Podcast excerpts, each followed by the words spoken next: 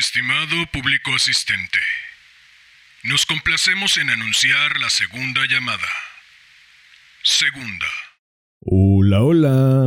Muy buenos días, tardes, noches, madrugadas. Quien quiera que sea que se encuentre al otro lado escuchando. Ayer cumplimos nada más y nada menos que cinco meses de estar trepados en este barco compartiendo el placer de la lectura. Ayer me fui a dormir esperando tres reproducciones más para las 777 y hoy amanecieron 781 el mismo día en que salió al aire el capítulo en que hice mención a los países que forman parte de la audiencia, se agregó un país nuevo.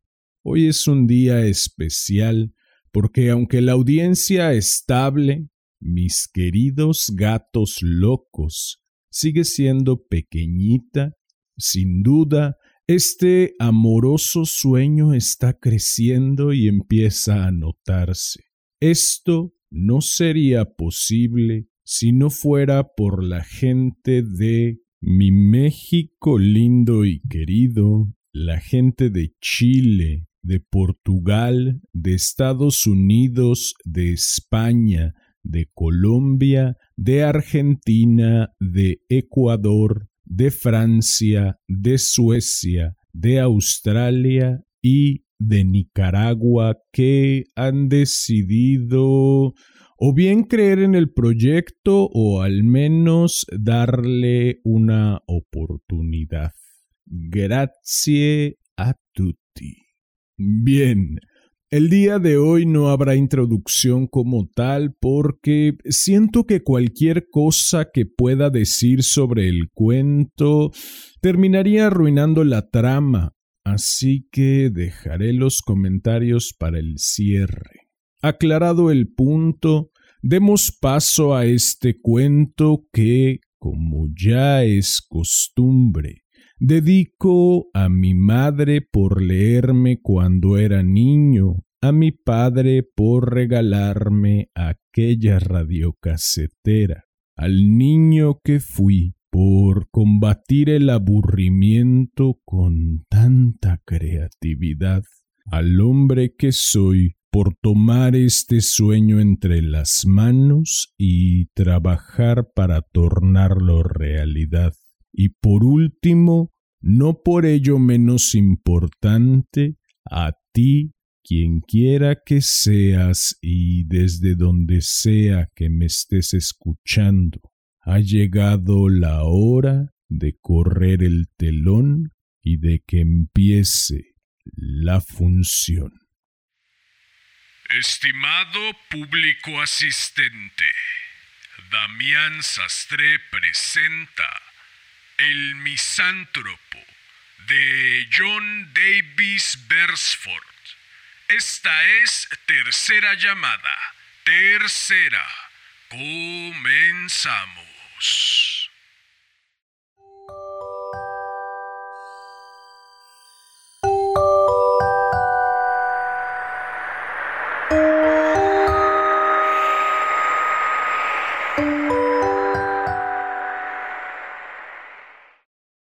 Después de que volví del islote y discutí el caso en sus distintos aspectos, empecé a preguntarme si aquel hombre no me había tomado por tonto, pero en lo más profundo de mi conciencia creo que no. Sin embargo, no puedo resistirme a la influencia de las risas que ha despertado mi relato. Aquí en tierra firme todo parece improbable, grotesco, estúpido. El escenario lo es todo y quizá yo deba agradecer que las circunstancias que actualmente me rodean sean tan favorables a la normalidad. Nadie aprecia más que yo el misterio de la vida, pero cuando ese misterio implica dudar de uno mismo, me resulta más agradable olvidarlo. Naturalmente no quiero creer en esa historia. De lo contrario, tendría que admitir que soy un ser aborrecible. Y lo peor es que nunca acertaría a saber por qué soy aborrecible. Antes de mi viaje, descartada la explicación fácil y trivial de que el hombre estaba loco, habíamos recurrido a las dos alternativas inevitables, el crimen, el amor desengañado. Éramos humanos, éramos románticos y tratábamos desesperadamente de no ser demasiado vulgares. Ya antes un hombre había intentado lo mismo y construyó o quiso construir una casa en el peñasco de Goland pero antes de que transcurrieran quince días se vio derrotado en su propósito y lo que quedó de su construcción fue sacado de la isla y convertido en una capilla de hojalata. Aún está ahí todos fuimos a Trevon y meditamos en torno a ella, abrigando la vaga esperanza de que alguno de nosotros, sin saberlo, tuviera condiciones de psicometrista. Nada resultó de esa visita, salvo una ligera intensificación de aquellas teorías que se estaban volviendo un poco rancias. Comparamos el primitivo fracaso de 35 años atrás, la frustrada tentativa con el éxito presente, porque este nuevo misántropo había vivido en el Golan todo el invierno y aún vivía. En realidad, el terrible hecho de su presencia en ese terrible peñasco era ahora por las gentes del lugar. Para ellas solo estaba un poco más loco que la remuneradora reincidente multitud de visitas que este año interrumpían su viaje a Bet Ruthan con el propósito de pararse en la playa de Trebon y contemplar estúpidamente la choza apenas visible que, como una excrescencia de forma cúbica, se alzaba en aquel islote giboso y desolado. Y eso lo hacíamos todos. Mirábamos sin un propósito definido y meditábamos mucho.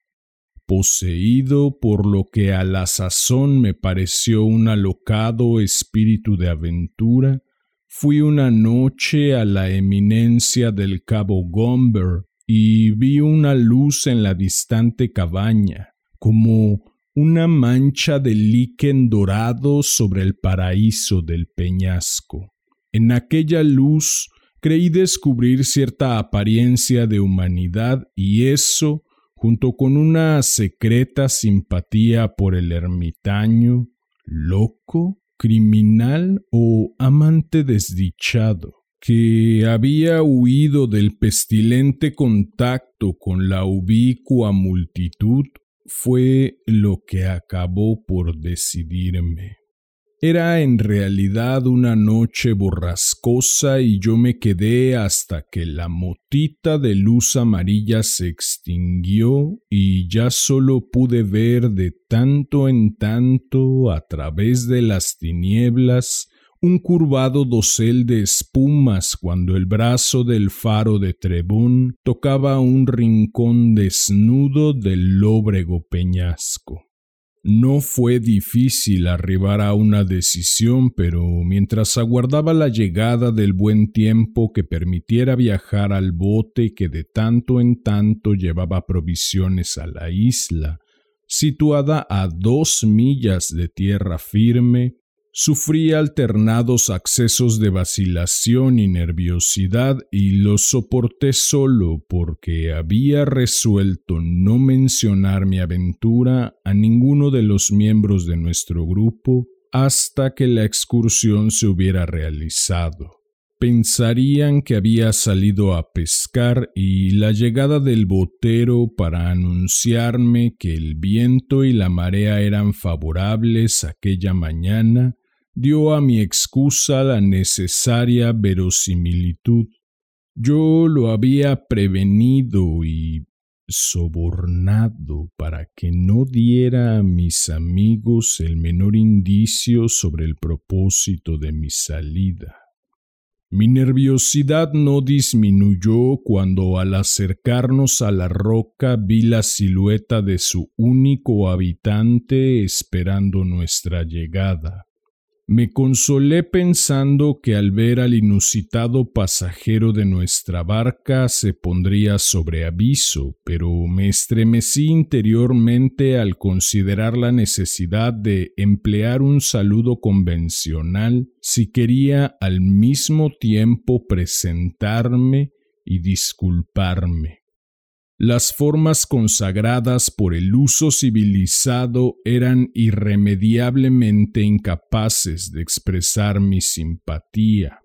Lejos de ello, creía yo, serían el síntoma inconfundible de la curiosidad. Me extrañó que nunca hubiera recibido a otros visitantes entrometidos como, en efecto, me lo había asegurado explícitamente el barquero. Mi desasosiego aumentó cuando nos aproximamos a la única abertura entre afiladas rocas que, estando la marea estacionaria, servía de puerto en miniatura. Tuve la impresión de que el hombre que nos aguardaba al borde del agua me observaba y súbitamente me faltó el ánimo. Resolví no molestarlo con mi presencia, permanecer en el bote mientras descargaba la mercadería y después volver con el barquero a Trebón.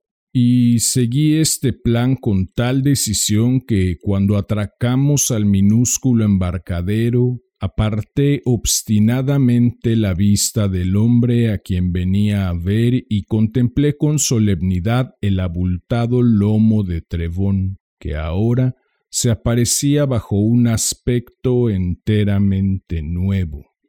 La voz del ermitaño me arrancó de una abstracción perfectamente sincera. Buen tiempo tenemos hoy, dijo, y me pareció descubrir en su acento cierta nerviosidad. Recordé que había dirigido la misma observación a los boteros que ahora transportaban el cargamento a la cabaña. Alcé la cabeza y me encontré con su mirada. Me observaba, en efecto, con extraña concentración, como si estuviera ansioso por captar el menor detalle de mi expresión. Muy bueno, asentí pero estos dos últimos días han sido detestables. ¿Se habrá encontrado usted algo desprovisto? He tomado mis precauciones. Tengo algunas reservas, ¿comprende? ¿Se aloja allá? preguntó señalando la bahía con un movimiento de cabeza. Por una semana o dos Repuse y empezamos a hablar de los campos aledaños a Harling con el entusiasmo de dos desconocidos que hallan un tópico común en una recepción aburrida. ¿Nunca ha estado usted en el Goland? aventuró él por fin, cuando ya los barqueros habían descargado sus mercaderías y se disponían evidentemente a marcharse. No, es la primera vez, contesté vacilante, considerando que la invitación debía provenir de él, pero él dejó la cuestión indecisa. Es un condenado lugar y desde luego no hay nada que ver. No sé si le interesa a usted la pesca. Bastante, repuse con entusiasmo.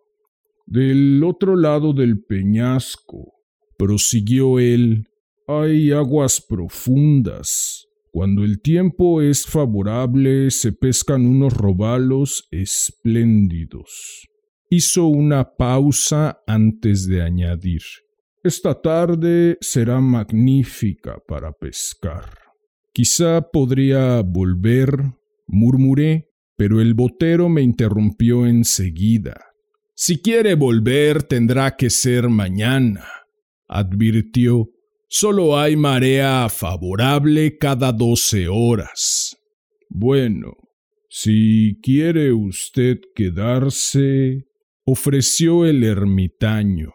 Gracias, repuse. Es usted muy amable. Me quedaré encantado. Y me quedé, dejando claramente establecido que la barca vendría a buscarme a la mañana siguiente.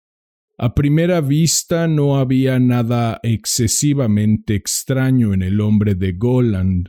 Me dijo que se llamaba William Copley, mas al parecer no estaba emparentado con los Copley que yo conocía. Afeitado, habría parecido un inglés enteramente vulgar pasando sus vacaciones en un lugar agreste. Calculé que su edad oscilaba entre los treinta y los cuarenta años. Solo dos cosas me parecieron un poco extrañas durante aquella tarde que pasamos dedicados a una exitosa pesca. La primera, su intensa mirada indagadora que parecía sondearlo a uno hasta lo más profundo. La segunda, una inexplicable devoción por un ritual muy singular. A medida que crecía nuestra amistad, iba dejando de lado la cortesía formal que le imponía su calidad de anfitrión, pero siempre insistía en un detalle que en un comienzo supuse no era más que la convencional ceremonia de dejar paso a su huésped. Nada podía inducirle a adelantárseme. Marchó detrás de mí incluso cuando me llevó a conocer los pequeños recovecos de su isla. El único metro cuadrado enteramente plano en toda la extensión de la misma era el piso de la choza. Pero después observé que aquella peculiaridad iba aún más lejos y que ni por un solo instante quería volverme la espalda. Ese descubrimiento me intrigó. Yo excluía aún la explicación de la locura. Los modales y la conversación de Copley eran convincentemente normales, pero recaí en aquellas dos sugerencias que ya se habían formulado y las perfeccioné. Imposible evitar la inferencia de que este hombre de algún modo me temía, mas no acertaba a decidir si era un fugitivo de la justicia alguna clase de justicia o de la venganza, quizá de una vendetta. Ambas teorías parecían explicar su mirada intensa e inquisitiva, Deduje que su deseo de sentirse acompañado se había vuelto tan fuerte que había resuelto afrontar el riesgo de que yo fuera un emisario enviado por alguna persona exquisitamente romántica, a mi modo de ver, que deseaba la muerte de Copley recordé algunas de las maravillosas fantasías de los novelistas y me deleité con ellas. Me pregunté si podría hacer hablar a Copley convenciéndolo de mi inocencia. ¿Cómo me estremeció esta perspectiva? Pero la explicación vino sin esfuerzo de mi parte. Me envió fuera de la cabaña mientras preparaba la cena una cena excelente, dicho sea de paso. Enseguida comprendí sus motivos. No podía arreglárselas para cocinar y poner la mesa sin darme la espalda. Una cosa, sin embargo, me intrigó un poco. Tan pronto como salí, bajó la cortina de la pequeña ventana cuadrada. Naturalmente yo no puse reparos. Bajé al borde del mar. Era una tarde espléndida y esperé hasta que me llamó. Permaneció en la puerta de la choza hasta que llegué a unos pies de distancia. Después retrocedió y tomó asiento de espaldas a la pared. Mientras cenábamos hablamos de la pesca de la tarde, pero cuando encendimos la pipa, acabada la cena, dijo de pronto No veo por qué no he de decírselo. Como un necio aprobé ansiosamente. ¿Me habría sido tan fácil disuadirlo? Empezó cuando yo era niño. Dijo, mi madre me encontró llorando en el jardín y yo solo pude decirle que Claude, mi hermano mayor, tenía un aspecto horrible. Durante varios días, en efecto, verlo me resultó intolerable, pero como yo era un niño perfectamente normal, esta pequeña manía no inquietó demasiado a mis padres. Creyeron que Claude me había hecho una mueca y me había asustado, pero al fin mi padre me dio una tunda. Esa paliza debió servirme de advertencia. Sea como fuere, hasta que tuve casi diecisiete años no volví a mencionar a nadie mi peculiaridad.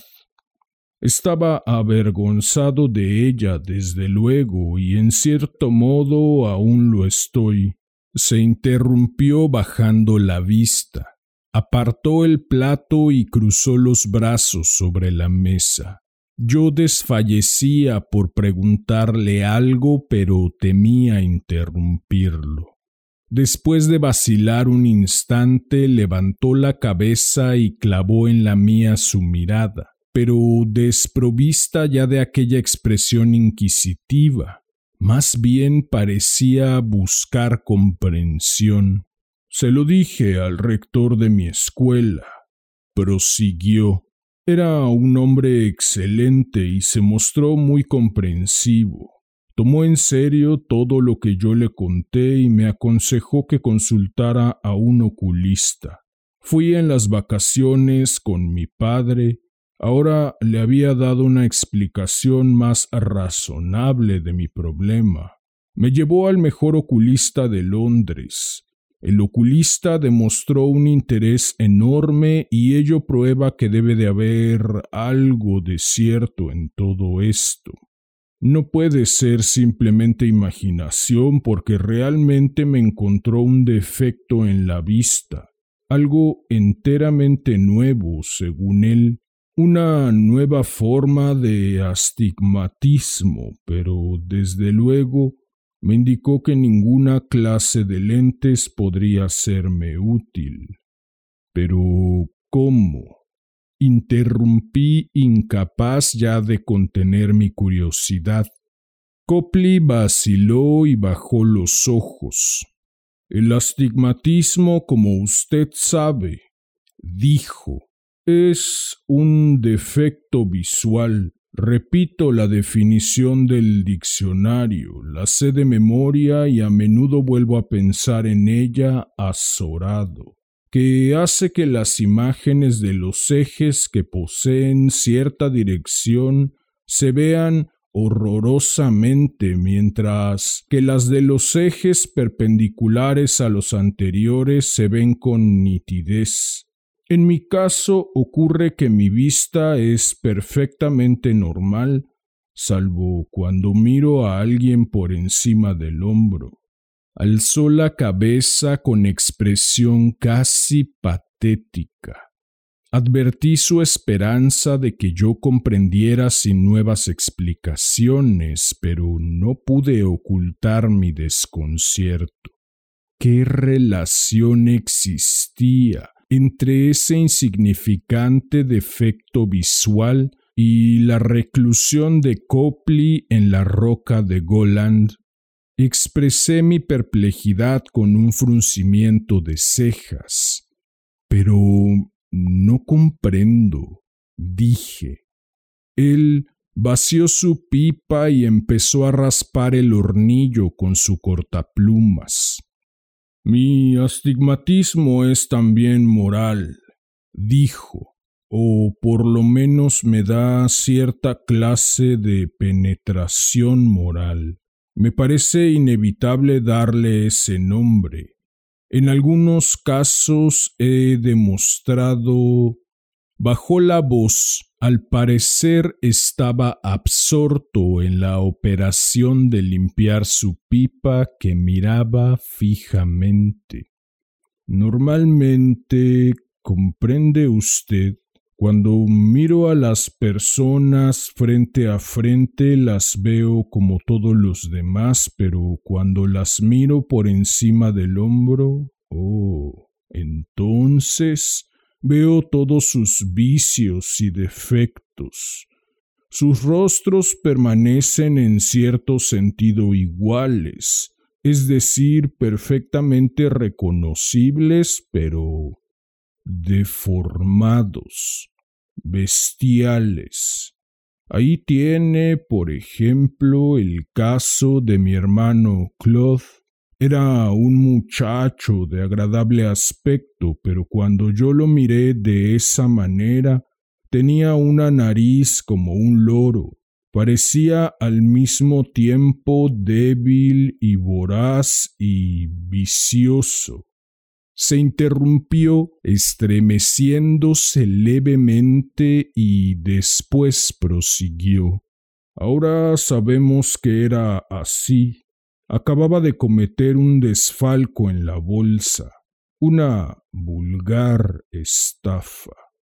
Después fue Denison, el rector de mi escuela, un hombre tan decente en apariencia Nunca lo miré de ese modo hasta que terminó mi último año de estudios.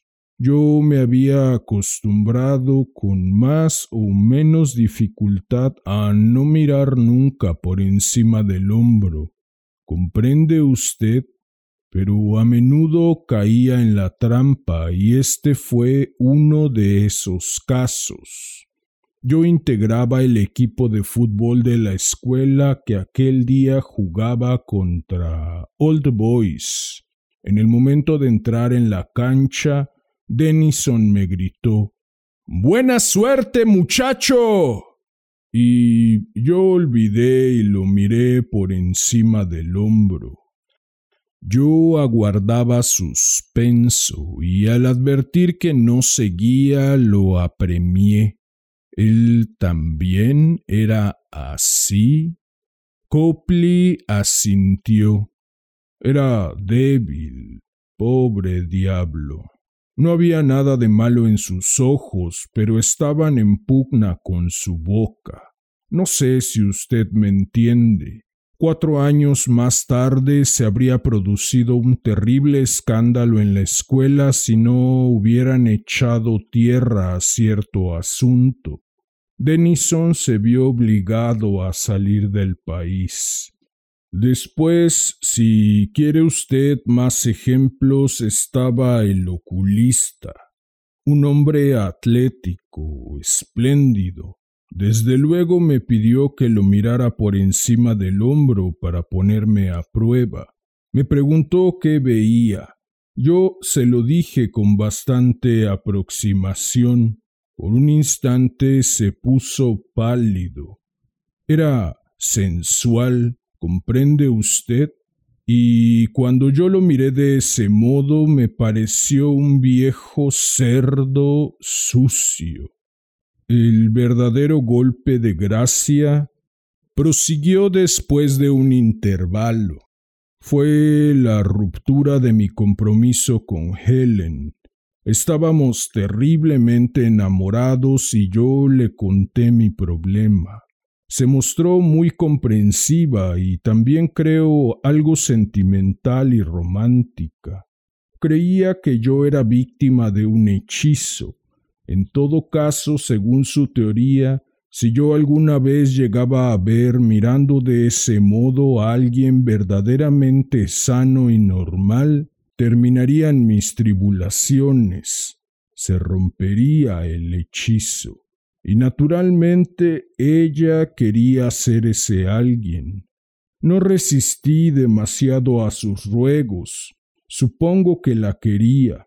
De todas maneras, yo pensaba que ella era la perfección y que sería sencillamente imposible encontrarle defectos. Cedí pues y la miré de ese modo. Su voz tenía ahora una monótona entonación de abatimiento, como si el relato de la tragedia final de su vida le hubiera traído la indiferencia de la desesperación. La miré, prosiguió, y vi una criatura sin mentón con ojos perrunos y aguachentos una muchacha fiel y pegajosa. Uf, no puedo. Nunca volví a hablarle. Eso me derrumbó, ¿sabe usted? Después ya cesó de importarme. Empecé a mirar a todo el mundo de esa manera hasta que sentí la necesidad de alejarme de los seres humanos. Estaba viviendo en un mundo de bestias. Los fuertes eran viciosos y criminales y los débiles eran detestables. No podía soportarlo. Al fin tuve que venir aquí para apartarme de todos. En aquel momento se me ocurrió una idea. ¿Alguna vez se ha mirado al espejo? le pregunté. Asintió.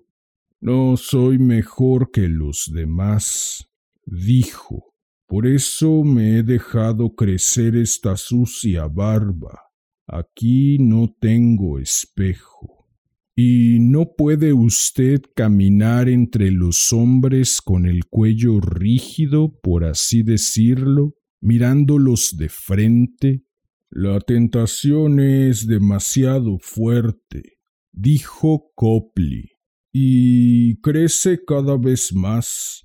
Supongo que en parte obedece a simple curiosidad, pero en parte a la momentánea sensación de superioridad que uno experimenta. Cuando los ve de esa manera, Olvida cómo es usted por dentro, pero al cabo de un tiempo se siente asqueado. Y usted dije y vacilé. Quería saber, pero me dominaba un miedo terrible. Usted... Empecé de nuevo. Aún no me ha mirado a mí de esa manera? Aún no, dijo. ¿Cree usted que... Probablemente. No lo parece, desde luego, pero los otros tampoco. No tiene la menor idea de cómo me vería si me mirase así. En absoluto. He tratado de adivinarlo, pero no puedo. ¿Quiere usted... Ahora no, respondió ásperamente. Cuando esté a punto de irse, quizá. ¿Está usted seguro entonces? asintió con atroz seguridad. Me fui a dormir pensando si la teoría de Helen no sería cierta y si acaso yo no podría deshacer el hechizo del infortunado Copley. A la mañana siguiente, poco después de las doce, vinieron a buscarme los boteros.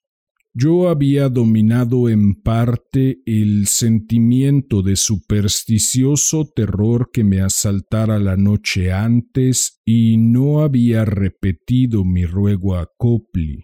Él, por su parte, tampoco se había ofrecido a indagar en los rincones tenebrosos de mi alma. Me acompañó hasta el embarcadero y me estrechó la mano cordialmente, pero no me dijo que volviera a visitarlo.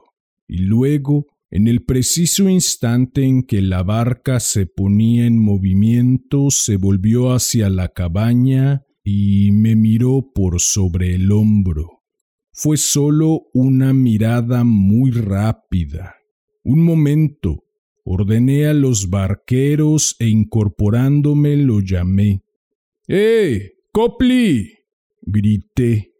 Él se volvió para mirarme de frente y advertí que su cara estaba transfigurada. Tenía una expresión de estúpido asco y repugnancia semejante a la que yo había visto cierta vez en la cara de un niño idiota cometido de náuseas. Me dejé caer en el bote y le volví la espalda. Entonces me pregunté si era así como él mismo se había visto en el espejo. Mas a partir de entonces solo me he preguntado qué vio él en mí y jamás podré volver para preguntárselo.